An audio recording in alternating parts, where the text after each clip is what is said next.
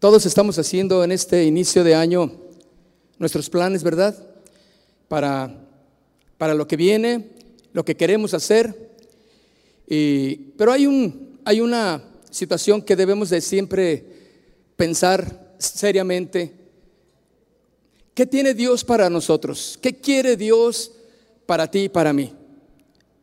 Y tú tienes planes, ya hiciste tus propósitos, Qué hermoso es poder empezar este año ya con planes, propósitos, con metas, con ideas.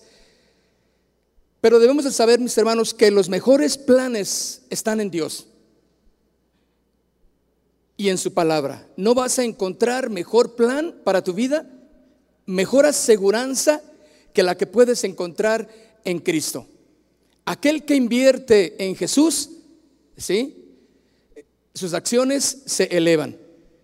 Aquel que invierte su vida en Jesús va a encontrar el gozo, la paz, la vida eterna de, desde luego, y va a encontrar la bendición de saber que cumplió con el propósito aquí en la tierra. La pregunta es, ¿qué planes has hecho tú ya? Ya tienes tus ideas, ¿verdad? Es inevitable pensar en lo que eh, vamos a hacer este año, el que ya está en curso, ¿verdad? Ahora sí lo voy a hacer. Ahora sí voy a cumplir. ¿Qué pensaste? Ahora sí lo voy a llevar a cabo. Inclusive yo también, ¿verdad? Lo que no pude hacer en el año pasado, dije, no, ahora sí.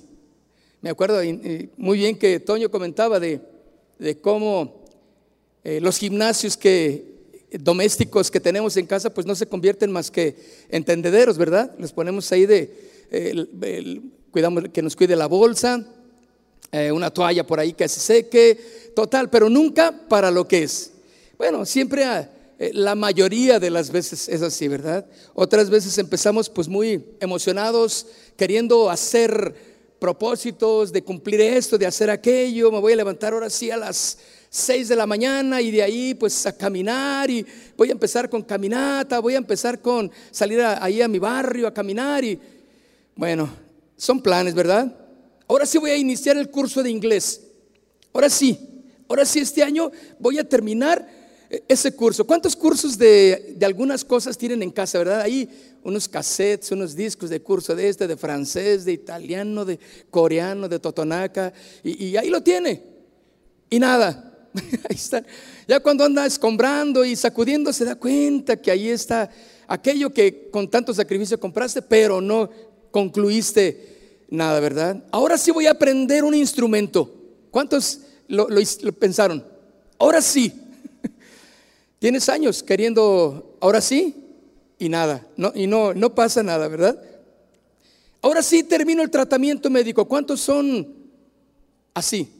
Que el médico le dice, mire, este tómeselo por seis meses, por tantos meses, y usted, y ya nada más, una semana lo tomamos, nos sentimos bien, ¿y qué pasa? A ver, Ahí están todo el botiquín lleno ¿no? de medicinas, tan caras que nos costaron. Algunas ya ni sabemos ni para qué son, pero ahí las tenemos. ¿Son así algunos de ustedes? A ver, levanten sus manos y así son como lo estoy mencionando. ¿Allá arriba también? sí.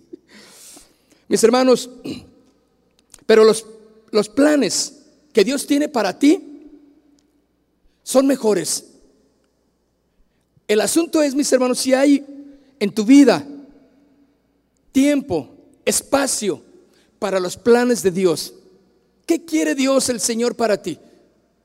¿Qué quiere Dios para ti en este, en este año que, eh, que está iniciando? ¿Qué vas a hacer? Dios también quiere algo para ti. Y a lo mejor algunos eh, simplemente piensan en, en, bueno, voy a bajarle un poquito al celular, a mi tiempo de celular. Bueno, voy a, ahora voy a hacer esto algo que, verdaderamente no es nada sacrificial y que no lleva un contenido espiritual. Si tú aprendes a invertir en Dios, mi hermano, tu tiempo, tu dedicación y que en todos tus planes esté primeramente el Señor, tú vas a tener bendición en abundancia. ¿Sí? Porque la mayoría de nosotros hacemos planes terrenales, terminar la escuela, terminar el curso, cumplir con aquello. Y, ciertamente hay dos etapas contrastantes en esto. El año que terminó, pues se llevó todo lo que no concluimos, pero se levanta este año con nuevos retos, con dudas, con inquietudes y, nos hablan de que la cuesta de enero y febrero, y bueno, algunos nos la pasamos todo el, año en cuesta, ¿verdad? y, dijimos, bueno, pues algunos dicen que nada más enero y febrero, pero no, se nos fue, se nos fue hasta todo el año, ¿verdad? La pasamos difícil en, muchos aspectos. Y ahí está este año levantándose, ¿verdad? Con esos retos, con esas inquietudes. Mientras por otro lado, mis hermanos, el corazón de los hombres debe de llenarse de expectativas, de sueños, de metas, sí, y de recuerdos con ideas de hacerlo mejor que el año pasado. Pero también podemos marcar la diferencia, claro que sí. Pero esta vez, mis hermanos, Podemos o seguir en el círculo vicioso de la estrategia de, nuestra vida como el año pasado, donde medio concluimos, donde medio lo hicimos, ah, ah, medio terminamos algo, pero fue todo lo que dimos. Sería mucho mejor revisar si nuestros propósitos de vida están en base a las escrituras, que es exactamente a lo que tenemos que ir si nuestros propósitos, nuestras metas están en base a las escrituras y así proyectarnos en esta relación con Dios que aporte a nuestro corazón exactamente la mejor manera y razón de existir. ¿No lo cree así? Porque el Señor no cree que lo vamos a emocionar al Señor con, con Señor, ya me levanté a las 7, ¿eh? antes me levantaba a las 8. Hoy, este año, te prometo levantarme a las 7. Eso pues ese es un, sacrificio muy secundario, ¿no? Hay algo más que Dios quiere de ti. Quiere estar en tus planes primordiales. Quiere estar en todo lo que tú estás haciendo. Quiere reinar y gobernar completamente todo de ti. ¿Tú estás dispuesto? ¿O vas a ser un cristiano solo de los jueves? ¿Solo de los domingos? Y yo ya, yo ya cumplí, yo ya fui, yo ya lo escuché, yo ya canté, yo ya di mi diezmo y mi ofrenda. No, Dios quiere más de ti. ¿Qué vas a hacer? ¿Estás dispuesto a darle más al Señor de lo que comúnmente la gente hace como buenos propósitos en este, en este año que ya inició? Revisemos entonces, mis hermanos, nuestros compromisos, nuestras metas en relación a la escritura. Podemos tener, sí, tantas metas, pero todas son tan vanas que no deberían ni ocupar ni siquiera el más mínimo tiempo, porque somos de Dios ahora y debemos movernos en Él. Hechos de los Apóstoles, capítulo 17, dice, perdón, sí, Hechos de los Apóstoles, capítulo 17, verso 28, dice, porque en Él vivimos y nos movemos y somos. ¿Están conmigo?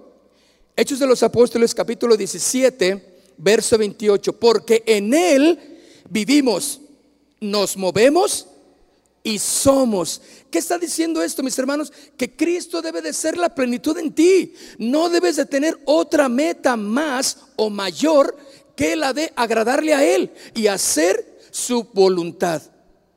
¿Qué quiere Dios de ti? Dios no quiere solamente que vengas los domingos. Dios no quiere ni siquiera que le ofrezcas un, breve tiempo de oración, de, la escritura. Dios quiere mucho más. Dios quiere moverse todo en ti. Que tus planes, que tus propósitos, porque no, no quiero decir que, que, no son buenos, claro, pero ¿a dónde te van a llevar todos esos tus planes? ¿A dónde te van a llevar tus propósitos? ¿A dónde te van a llevar?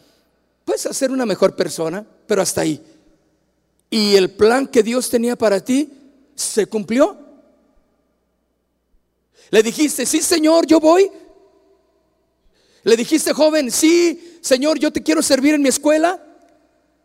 Yo quiero ser un testimonio todo el año, no nomás al principio del año. Yo quiero ser un testimonio donde me reúno con mis amigos. Porque a lo mejor puedes decir, Señor, te prometo que este año, mira, voy a gritarle menos a mis hermanitos, voy a, a mi mamá, ya, ahora sí voy a obedecer a lo que me manden. Qué bueno. Pero el servir al Señor, el amar al Señor es más que eso, es todavía más. Por eso este versículo que leímos, Hechos 17, 28, dice, porque en Él vivimos y nos movemos y qué más? Somos. Quiere decir que Él, debe de llenar todo en mi vida. El plan de Dios para este año y más. Mire, vaya conmigo al libro de Colosenses en el capítulo 1, Colosenses capítulo 1, en el verso 3 al 5, de 3 al 5. Dice el, el apóstol Pablo, hablando a los cristianos de Colosas, les dice, siempre orando por vosotros. Damos gracias a Dios, Padre de nuestro Señor Jesucristo, habiendo oído de vuestra fe en Cristo Jesús y del amor que tenéis a todos los santos, a causa de la esperanza que os ha guardado, que os está guardada en los cielos, de la cual ya habéis oído por la palabra verdadera del Evangelio. Mire las primeras palabras de este verso 3. Siempre orando por vosotros, damos gracias a Dios, Padre, dice, de nuestro Señor Jesucristo. Este pasaje especialmente, mis hermanos, podemos rescatar algunos principios que nos pueden llevar a saber verdaderamente el propósito espiritual que Dios tiene para nosotros. Aparte de lo que tú vas a hacer, de tu estudio, de tu trabajo, de mejorar en las áreas en, el hogar, aparte de todo eso, Dios tiene un mejor plan para ti. Y podemos, mis hermanos, aprender a llevar a cabo el plan de Dios. Dice aquí, lo primero que dice es el principio de la, de la dependencia de Dios. Dice, siempre orando. Así dice la escritura, ¿verdad? Dice, siempre orando. La dependencia de Dios, mis hermanos. Debemos de depender de Dios a través de nuestra oración y de la palabra hoy y siempre. Es interesante notar que muchos cristianos han perdido el fervor de la oración. Ya no le encuentran fervor en la oración. Y esto por motivos diversos. Algunos eh, piensan que no es tan, tan necesario eh, meterse a la oración. Con lo que hago con los cinco minutos de, acción de gracias en la comida es suficiente. Y ya. Y pensamos que eso es. Y Pablo dice aquí, siempre orando. La dependencia de la oración. La dependencia de las escrituras, mis hermanos. Dios quiere que dependas tu vida de la oración. Que sea tan poderosa tu oración, mis hermanos, que Dios no pueda resistirse y responde a tu oración, a tu clamor y que en esa oración tú puedas encontrar refrigerio, puedas encontrar paz, puedas encontrar descanso, puedas encontrar lo que necesitas de parte de Él. Y algunos piensan que, bueno, pues yo ya me sé la Biblia, yo ya la domino, yo no necesito más que leer un poquito la Biblia al día y con eso es suficiente. Ya me sé todas las lecciones de memoria. ¿Sí? Yo ya tengo mucho tiempo de ser cristiano, ya eso de orar es, eh, es para los que están empezando la vida cristiana. Otros no, yo ya soy un líder, yo ya soy un pastor, yo ya soy un ministro y, pensamos que, que, entre más avanzamos en el camino cristiano, menos necesitamos orar. Pero es al contrario, mis hermanos.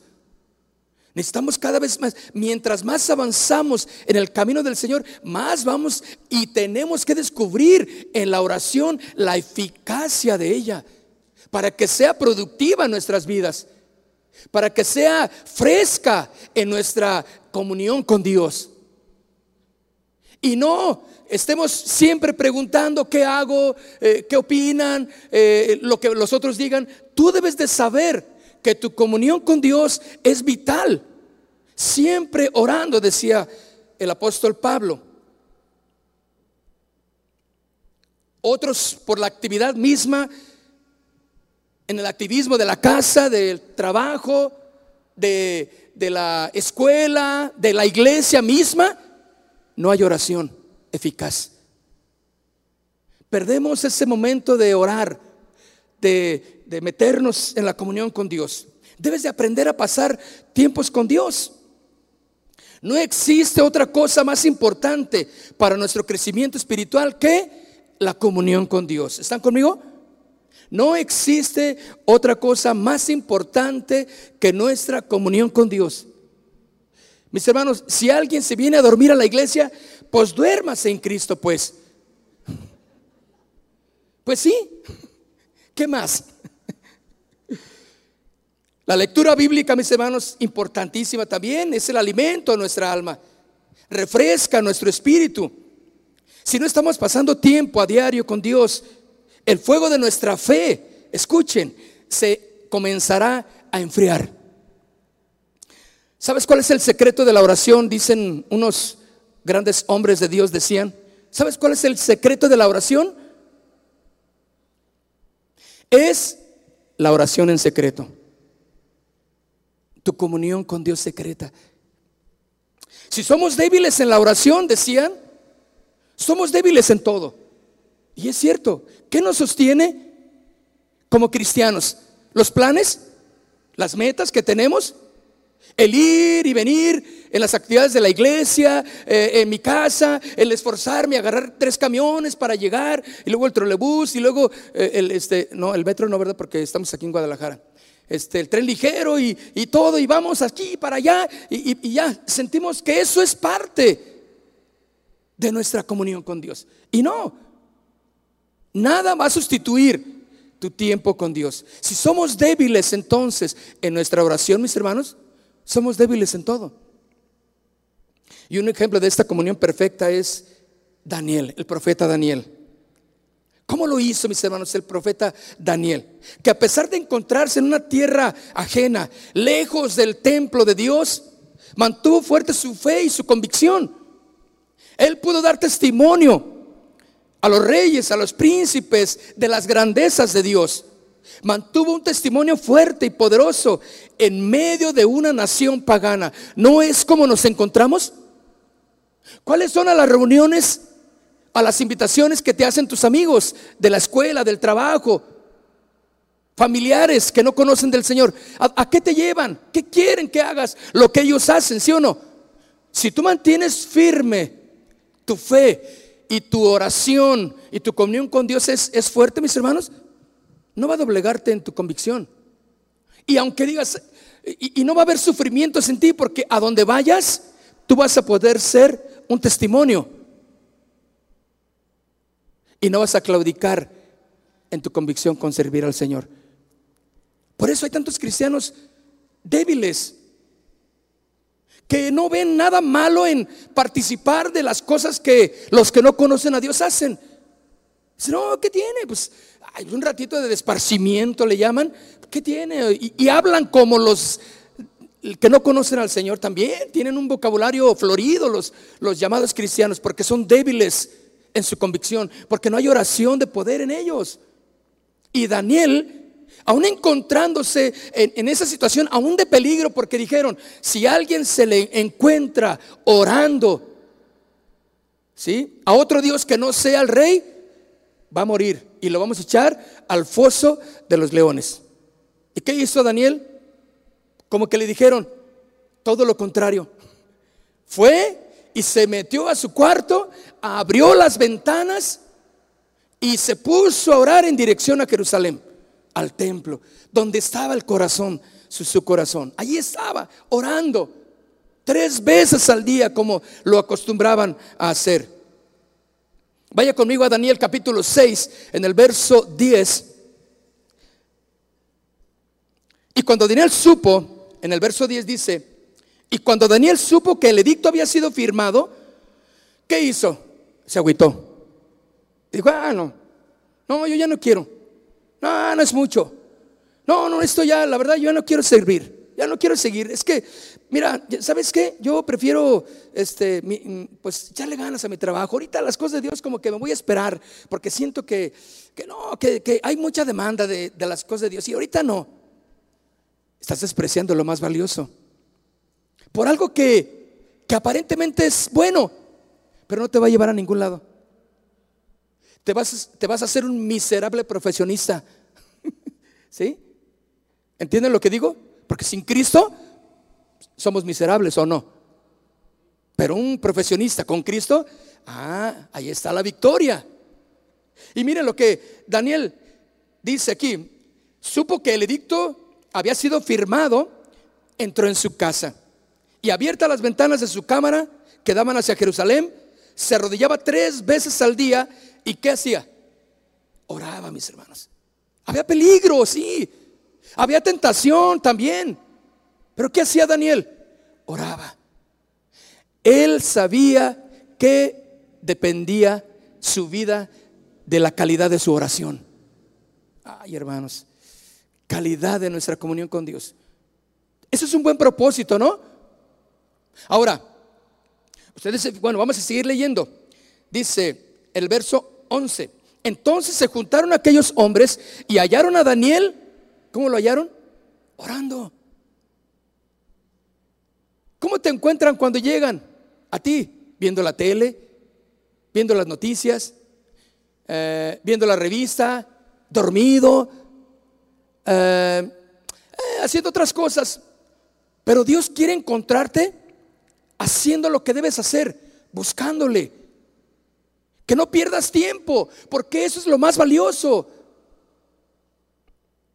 Y hallaron a Daniel orando y rogando en presencia de Dios. El 12 dice, fueron luego ante el rey y le hablaron del edicto real. No has confirmado edicto que cualquiera que en el espacio de 30 días pida a cualquier dios u hombre fuera de ti, oh rey, sea echado en el foso de los leones. Respondió el rey diciendo, verdad es, y conforme a la ley de Media y de Persia, la cual no puede ser abrogada. ¿Qué hizo Daniel, mis hermanos? en el tiempo de la adversidad, oró a Dios.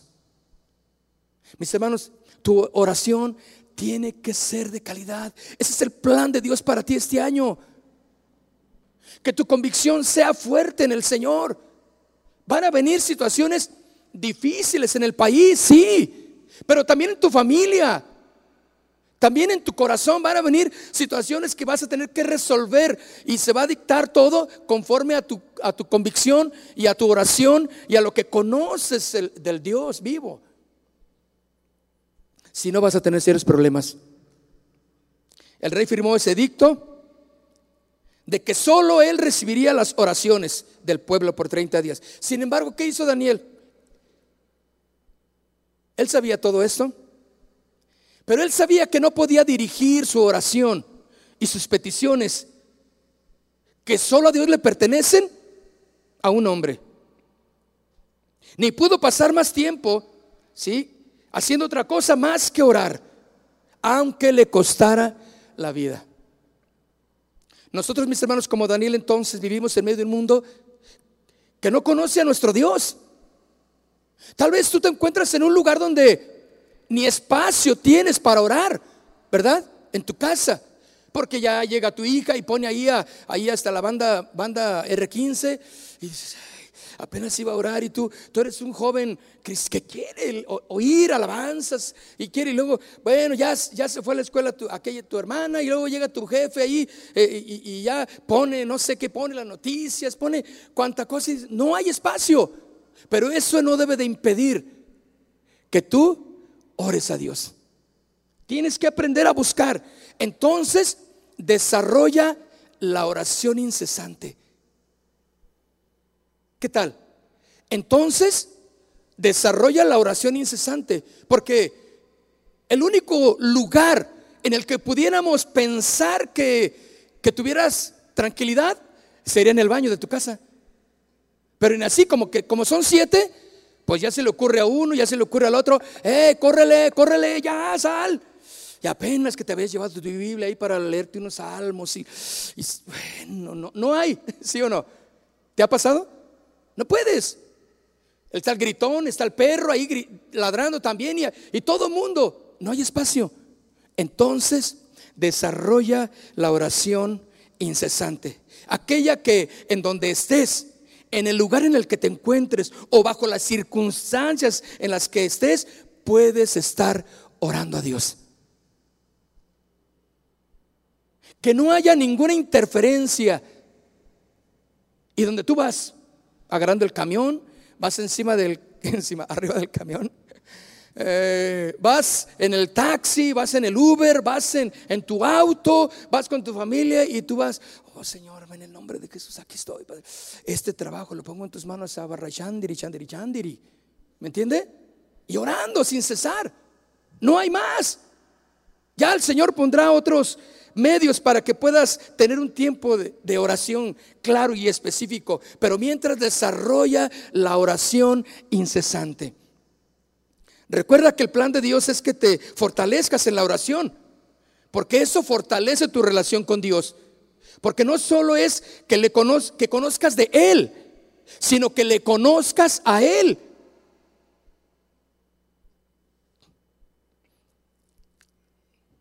El conocimiento, mis hermanos, es vertical, pero la oración es horizontal.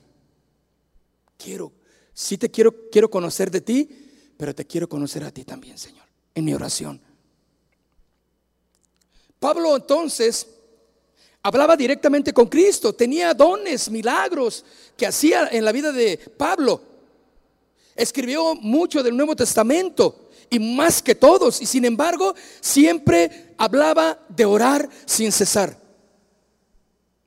Él nunca tuvo la oración como eh, simplemente un tiempo de esparcimiento o algo eh, para usarlo solamente en necesidades.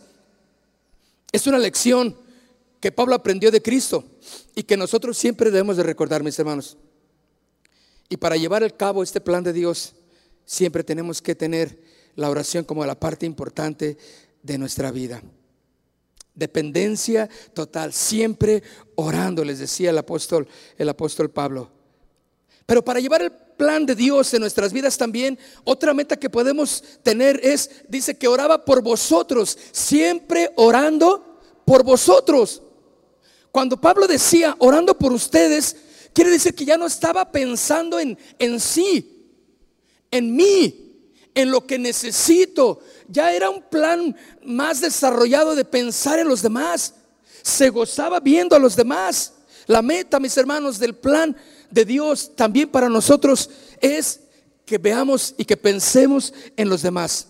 Mateo 20, versículo 28, dice, como el Hijo del Hombre no vino para ser servido, sino para qué?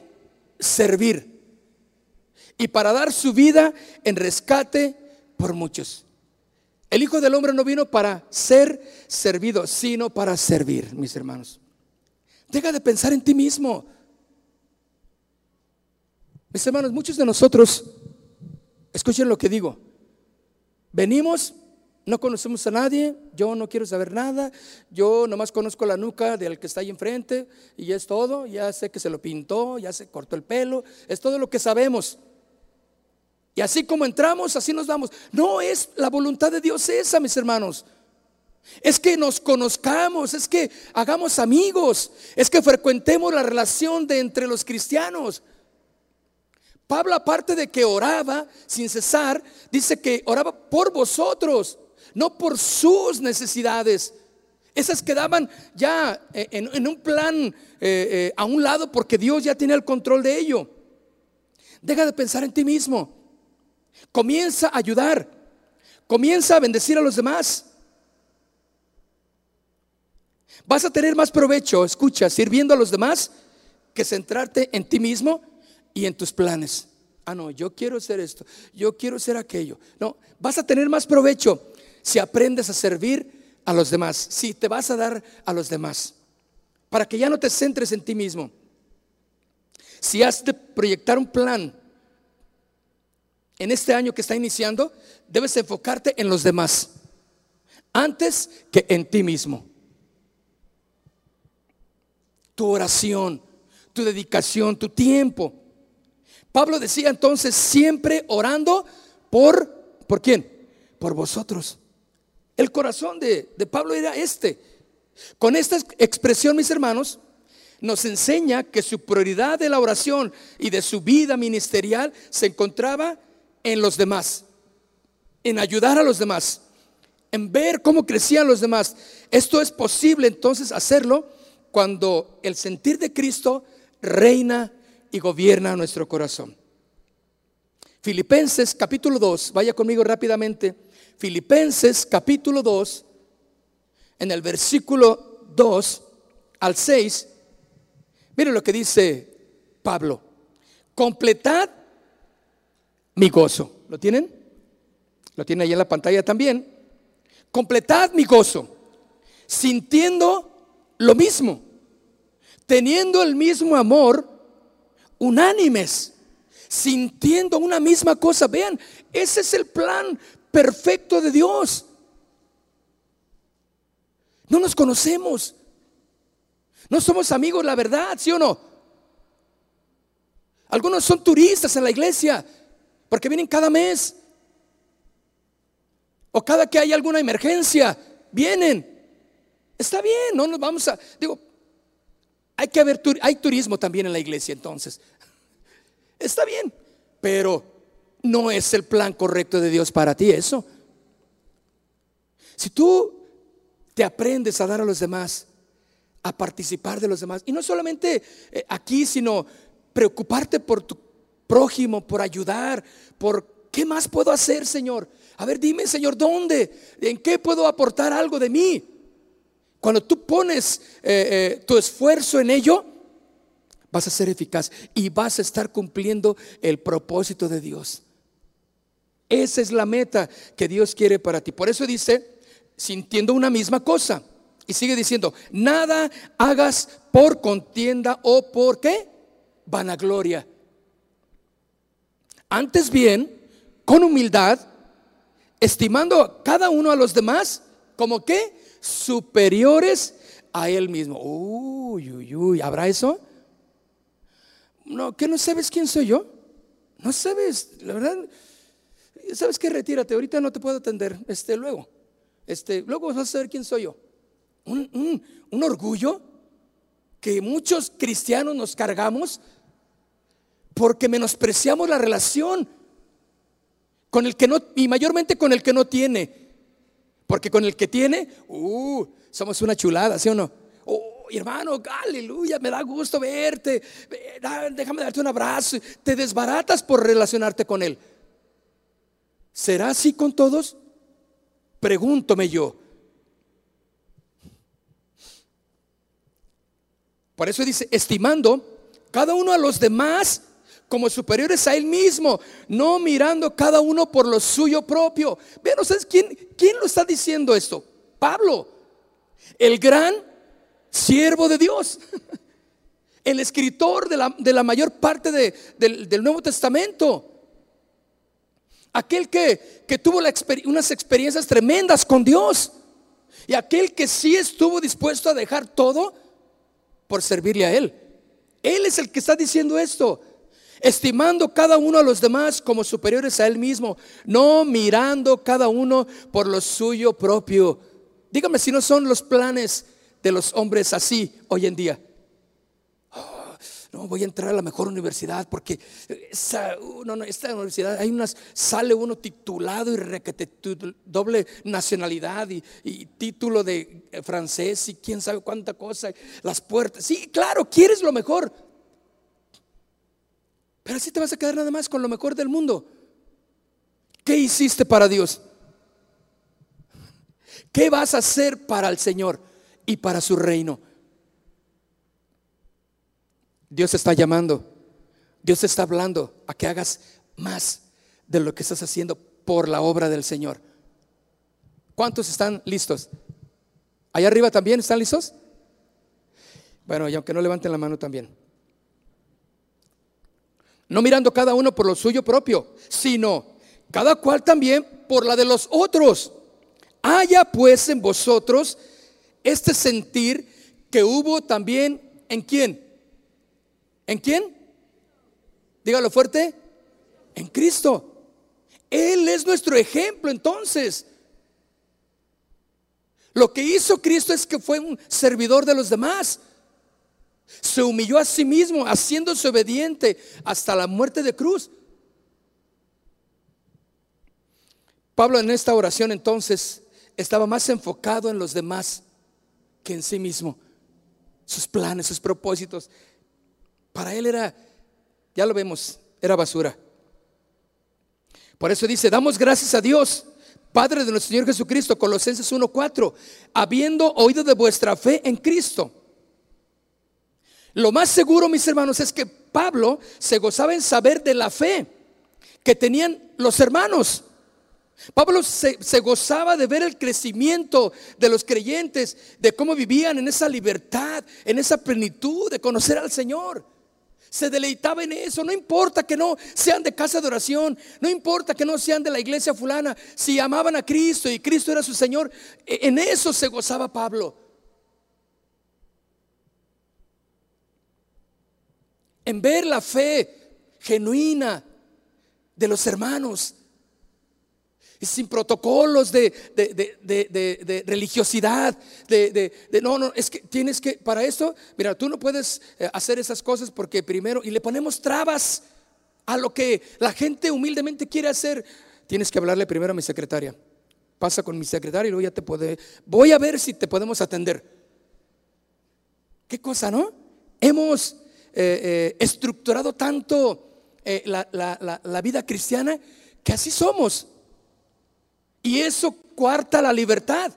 Por eso Pablo, mis hermanos, se gozaba en el ver lo que estaban haciendo, la libertad que tenían en la plenitud de Cristo. Cuando uno quita su mirada de sí mismo y la enfoca en la obra de Cristo o en lo que Cristo hace en los demás, es casi imposible que su corazón y sus palabras no expresen gratitud. Quien haga esto estará en una correcta dirección para cumplir el propósito de Dios. Filipenses, vaya conmigo al libro de Filipenses capítulo 1. Pablo lo expresa de esta manera, que si se predica a Cristo de esta manera. Filipenses capítulo 1, verso 15. En adelante, ¿lo tienen? Lo repito, Filipenses capítulo 1, verso 15 al 18. Algunos, fíjense, a la verdad Predican a Cristo por envidia o contienda. Porque lo que pasaba no es que estaban hablando herejías, no es que estaban contradiciendo el evangelio, no. Lo que pasa es que algunos decían, pues yo, yo soy de Pablo, no, yo soy de Cefas, yo, yo soy de acá. ¿Y, de cuál iglesia eres tú? Uy, sí. ¿Eres esa iglesia? Con razón, se ve que eres de esa. Y no, o sea, haciendo elitismo eclesiástico. ¿Qué? Cosa más horrible, ¿no? ¿Le han preguntado algunas veces a usted, ah, ¿a cuál iglesia vas? No, pues voy a casa de oración. ¿Casa de oración? Bueno, como si eso tuviera que ver, eh, eh, definir si eres cristiano o no. Voy a la iglesia fulana, a la iglesia que vayas, que se predique el sano evangelio, es correcto, ¿sí o no? Por eso dice, algunos a la verdad predican a Cristo por envidia o, por contienda, pero otros de buena voluntad. Los unos anuncian a Cristo por contención, no sinceramente, pensando añadir aflicción a mis prisiones, porque tal vez en el hablar, en el predicar el mensaje, muchos se reían de Pablo. Mira, está en la cárcel, porque Pablo cuando escribió eh, Colosenses estaba en la cárcel, estaba en el hotel de Puente Grande. Y desde ahí, mis hermanos, sin miramientos, Dios le habló y empezó a escribir la mayoría de las cartas. Qué tremendo, ¿no? ¿Qué podía destruir la fe de Pablo? Porque tenía el propósito claro, mis hermanos. Todo lo que él había logrado no era nada comparado con haber ganado a Cristo. Así de fácil. Tal vez tú puedes ser el mejor de los estudiantes, está bien. Pero si ahí te quedas en ello y si tu meta es eso, pues eso vas a tener nada más muy sencillo y ahí te vas a quedar. Y no vas a cumplir lo que Dios quiere para tu vida. Es más allá de las cosas materiales. Bueno, entonces dice, pensando, pensando añadir aflicción a mis prisiones, pero los otros por amor, sabiendo que estoy puesto para la defensa de qué? Del Evangelio. ¿Lo está leyendo conmigo? ¿Qué pues? ¿Qué pues, hermano? Bueno, es que sí dice, no estoy enojado, ahí dice sí. Y yo cuando lo leí dije, ¿qué pues ¿Qué pues, Pablo? Síguele. ¿Qué pues, hermanos? Así como, como retándolos, ¿no? Que no obstante, de todas maneras, escuchen, o por pretexto o por verdad, Cristo es anunciado, anunciado. Y en esto me gozo y me gozaré aún más. Era el corazón de Pablo, mis hermanos. Él andaba con pleititos de, de cuál iglesia vas. ¿Y de qué denominación eres? ¿Y, a cuál servicio vas? ¿Y en cuál área del departamento estás? ¿Y qué tocas? ¿Y, en qué esto? ¿Y Dios te usa? ¿Y, hablas en lenguas? ¿Y levanta las manos? ¿Y danzan o no danzan? ¿Qué? ¿Eso qué es? Pablo dijo, ¿qué pues? Yo también les digo en esta noche, ¿eh, qué pues? Allá arriba, ¿qué pues? A ver, dile al que está a un lado contigo, ¿qué pues? Es bíblico, hermano, no estoy diciendo algo que no es. ¿Qué pues? De la manera que sea, mis hermanos, si Cristo es anunciado, en eso me gozo. Conozco hermanos que ya no vienen a la iglesia, pero van a otra congregación. Yo les digo, ¿y qué tal la congregación? ¿Se predica el sano evangelio, la sana doctrina? No, sí, hermano, dale. Si sientes que Dios te llevó para allá, adelante, ¿sí o no? Ah, o, imagínate que me lo encuentro en la calle y, hola, ¿cómo estás? Tengo mucho que no te veo. Ah, es que estoy yendo a otro lado. Ah, sí, a otra iglesia. Ah, bueno, bye, bye. Pues a ver, ¿cómo te va, mano? La, neta. Qué horrible este, conducta mía, ¿no? Pero a donde vaya, si es una iglesia que se predica el San Evangelio, adelante, me quiero gozar en eso. ¿Están conmigo o no? bueno, para Pablo, mis hermanos, su gozo era ver cómo la gente contagiada por el Evangelio, sin barreras, se predicaba, simplemente creían y testificaban. Marcos capítulo 9, verso 38, vaya conmigo rápidamente. Marcos capítulo 9, versículo 38. Juan dice aquí, Juan le respondió diciendo, maestro, hemos visto a uno que en tu nombre echa fuera demonios, pero él no nos sigue, no anda con nosotros, no es de nuestra deno, no es de nuestra iglesia. y se lo prohibimos. Él pensó que, que estaba haciendo una obra tremenda, ¿no? Por haber reprendido a este eh, joven o este hombre que, que echaba fuera demonios por allá, en el nombre de Jesús. Pero como no había tomado el curso bíblico, ah, no, no, no, no puedes. Por porque no había pasado primero el diplomado, no puedes. Necesitas primero tomar un curso de demonología, de exorcismo 1 y 2 y 3. Tú no puedes hacerle frente a eso. ¿Quién dijo que no?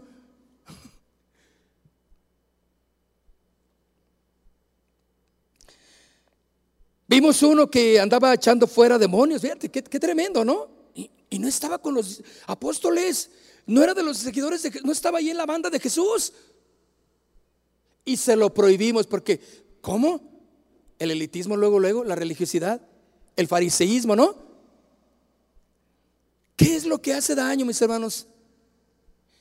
Ah, no, si tú no estás con nosotros, no la vas a hacer. Y así hagas lo que hagas. Si no estás con nosotros, no, espérame, pero estoy en el Evangelio. Creo en el Señor Jesús como mi Señor y Salvador. Nada más que me tuve que ir a Tepic, allá a trabajar. Ah, no, no, no, no. No te reúnes con nosotros, estás mal. Bueno, se lo prohibimos porque no nos seguía. Pero Jesús les dijo, no se lo prohibáis porque ninguno hay que haga milagros en mi nombre que luego pueda decir mal de mí. Porque el que no es contra nosotros, por nosotros es. Así que, pa, pa, pa, Juan. Qué tremendo, ¿no? Para llevar a cabo el plan de Dios, mis hermanos, se necesita también gratitud. Pablo decía, damos gracias, siempre orando por vosotros, damos gracias. Ahora dice, damos gracias. Una actitud de agradecimiento para este año, mis hermanos. Debes de hacer todas las cosas en Cristo y todo lo que tú hagas con acción de gracias. Es una palabra que a menudo olvida, se olvida y se practica muy poco. Todos sabemos o podemos saber que de dónde se escribieron esas cartas, mis hermanos. No era de un lugar cómodo. Colosenses se encuentra dentro del grupo de las cartas denominadas las epístolas de la prisión. Nada más, con eso te digo. Las epístolas de la prisión, Pablo estaba esclavizado y desde ahí estaba escribiendo con poder lo que Dios le estaba hablando para la iglesia, para los santos, para, para que cumplan el propósito de Dios. Qué tremendo, ¿no? ¿No se les hace tremendo? Bueno, a mí sí. Precisamente porque Pablo las escribe desde ahí. Después de una carrera brillante, mis hermanos, en el ministerio y con títulos. Y brillante me refiero a piedras, a palos, golpes, sufrimientos y ahora está en la cárcel. Y desde ahí les empieza a hablar del amor del Señor. Les empieza a hablar de la libertad les empieza a hablar de la comunión, les empieza a hablar de que cumplamos el plan de Dios, mis hermanos, que no nos enfrasquemos en las cosas del mundo, que no nos los afanes no nos agarren y no nos tomen y que oremos sin cesar que sea parte de nuestra comunión con Dios. Segunda de Corintios capítulo 11, vaya rápidamente conmigo otra vez. Segunda de Corintios capítulo 11, en el verso 23. ¿Son ministros de Cristo? Pregunta. Como si estuviera loco, hablo. Ah, pero dice, yo más. En trabajos, más abundante. Está presentando sus cartas Pablo, diciendo, mira, si alguien verdaderamente tuviera de qué jactarse, sería yo. Y te voy a decir por qué él dice, yo más, en trabajos, más abundante, en azotes, sin número, en cárceles, más en peligros de muerte muchas veces. De los judíos, cinco veces he recibido 40 azotes menos uno. Tres veces he sido azotado con varas. Una vez apedreado. Tres veces he padecido naufragio. Una noche y un día he estado como náufrago en alta mar. Una noche y un día. Eso está tremendo, ¿no? También. ¿Te imaginas a la deriva de del, mar, es terrible. Hermanos, todo por servir al Señor. ¿Quién se lo manda a Pablo? Pero él estaba cumpliendo el propósito de Dios. ¿Tú, ¿Tú quieres cumplir el propósito de Dios? ¿Sí o no? Ya te dio miedo, ¿verdad? Con lo que te estoy leyendo. Pero que tú en esta noche puedes decir, Señor, yo estoy listo. Yo quiero darte una respuesta correcta. Haz tu propósito en mí. Yo quiero y tengo planes, sí, pero que sea lo que tú quieras, Señor. Había un joven llamado David Briner, uno de los misioneros, joven, un jovencito. Y él tenía un fervor por el Señor. Buscaba a Dios en, muchos años atrás. Y buscaba a Dios. Y allí estaba. Y entonces eh, él, este, se hace una novia y la novia era la hija del pastor. Uh, dicen que era una señorita bonita, consagrada a Dios. Ya estaban ahí, próximos, habían hecho planes para casarse.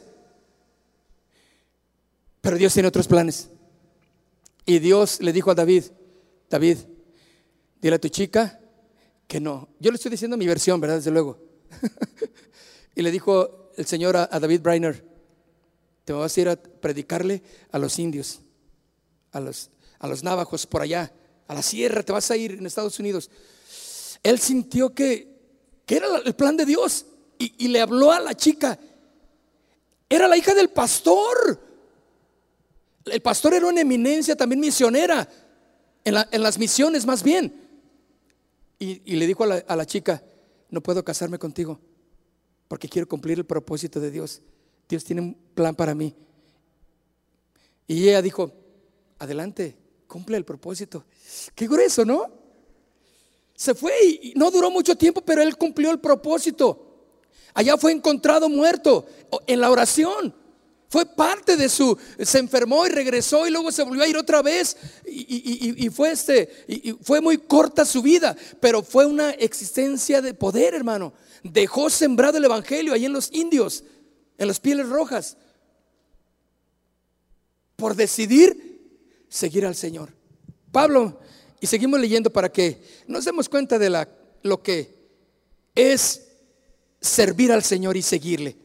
Bueno, tres veces he padecido naufragio. Una noche y un día he estado como náufrago en alta mar, en caminos muchas veces, en peligros de ríos, peligros de ladrones, peligros de los de mi nación, peligros de los gentiles, peligros de la, en la ciudad. Como que está hablando de aquí de Tlajomulco, ¿verdad? O de aquí de la colonia del Fresno, o de algunas zonas de por aquí.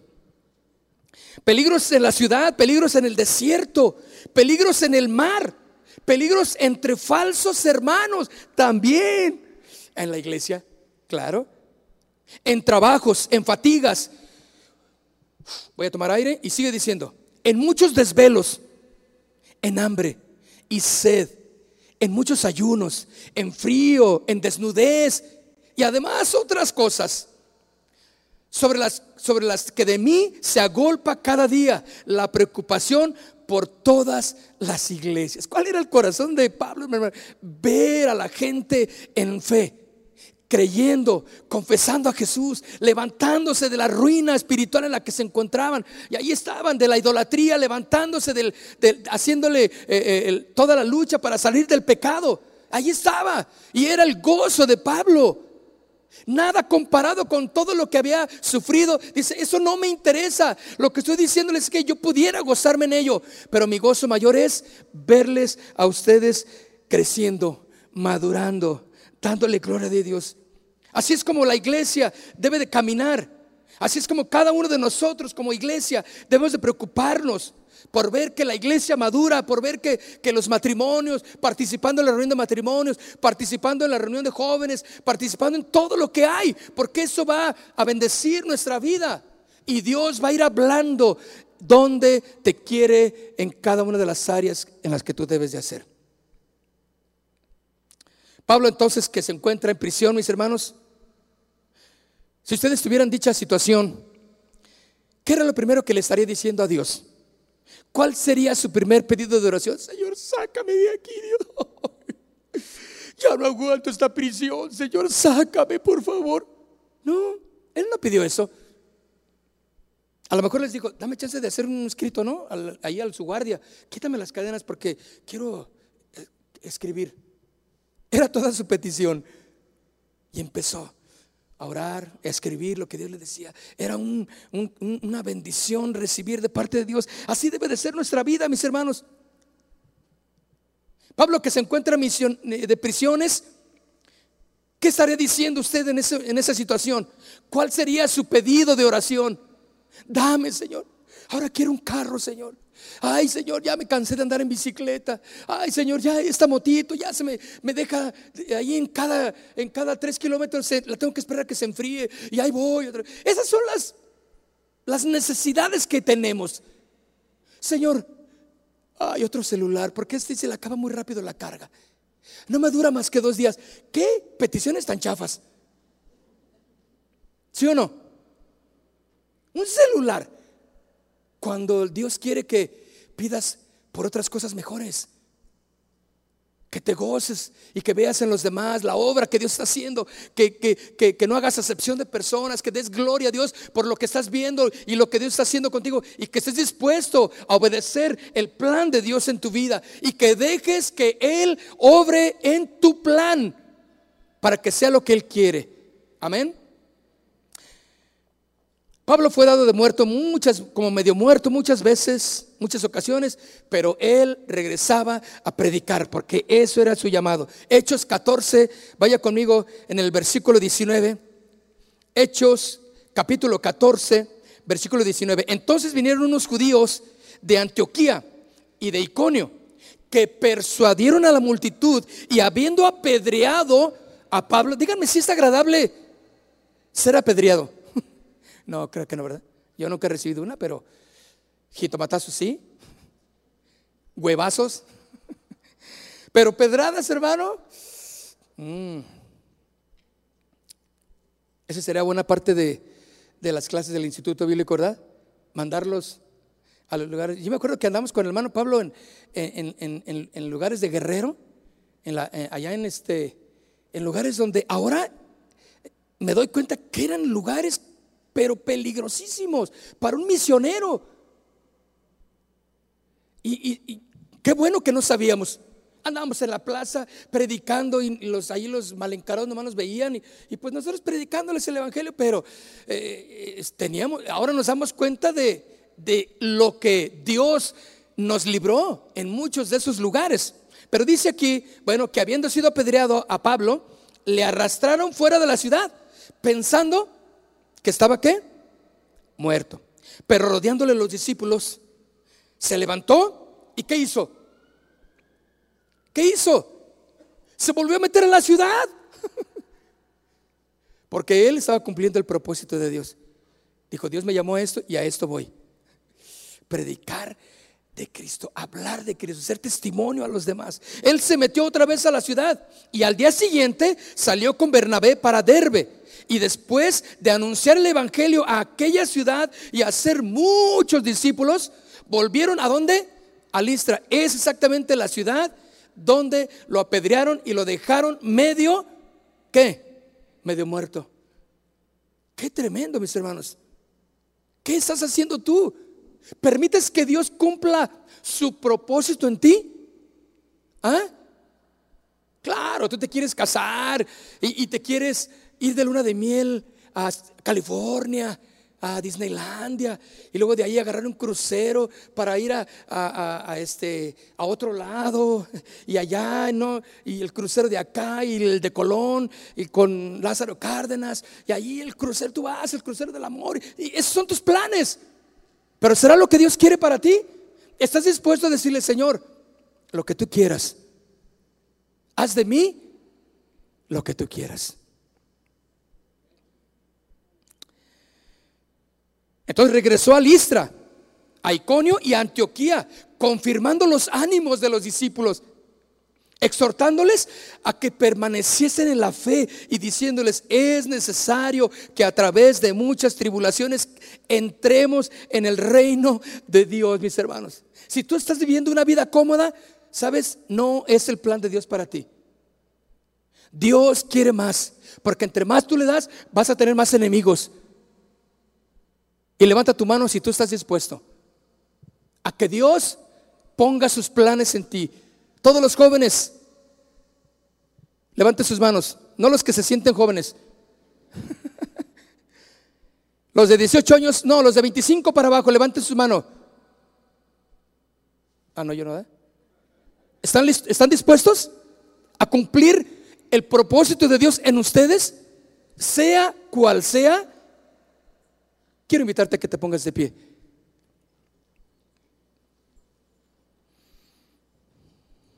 Hermano, mi querido amigo, joven, llénate de los planes de Dios.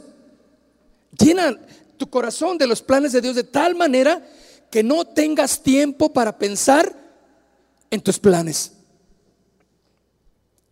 Haz los planes de Dios tuyos. Y termino con esta palabra y oramos. Lo de Dios es prioridad. Lo tuyo es secundario. ¿Sí? Lo repito. Lo de Dios es prioridad. Lo tuyo y lo mío es secundario. Cierra tus ojos. Padre, haz de mí lo que tú quieras. Aquí estamos, Señor, en esta noche, honrándote, Dios. Tal vez muchos viviendo en una comodidad religiosa y piensan que eso está bien. Bueno, hasta ahí llegan. Pero hay muchos de nosotros, Señor, que queremos más de ti, Dios. Y van a venir las situaciones difíciles, conflictivas, por acercarnos a ti, Señor. Y tal vez yo seré el único en la familia que verdaderamente quiere servirte y yo estoy listo, Señor. Tal vez mi esposa no quiere, tal vez eres un, hombre casado que viene solo.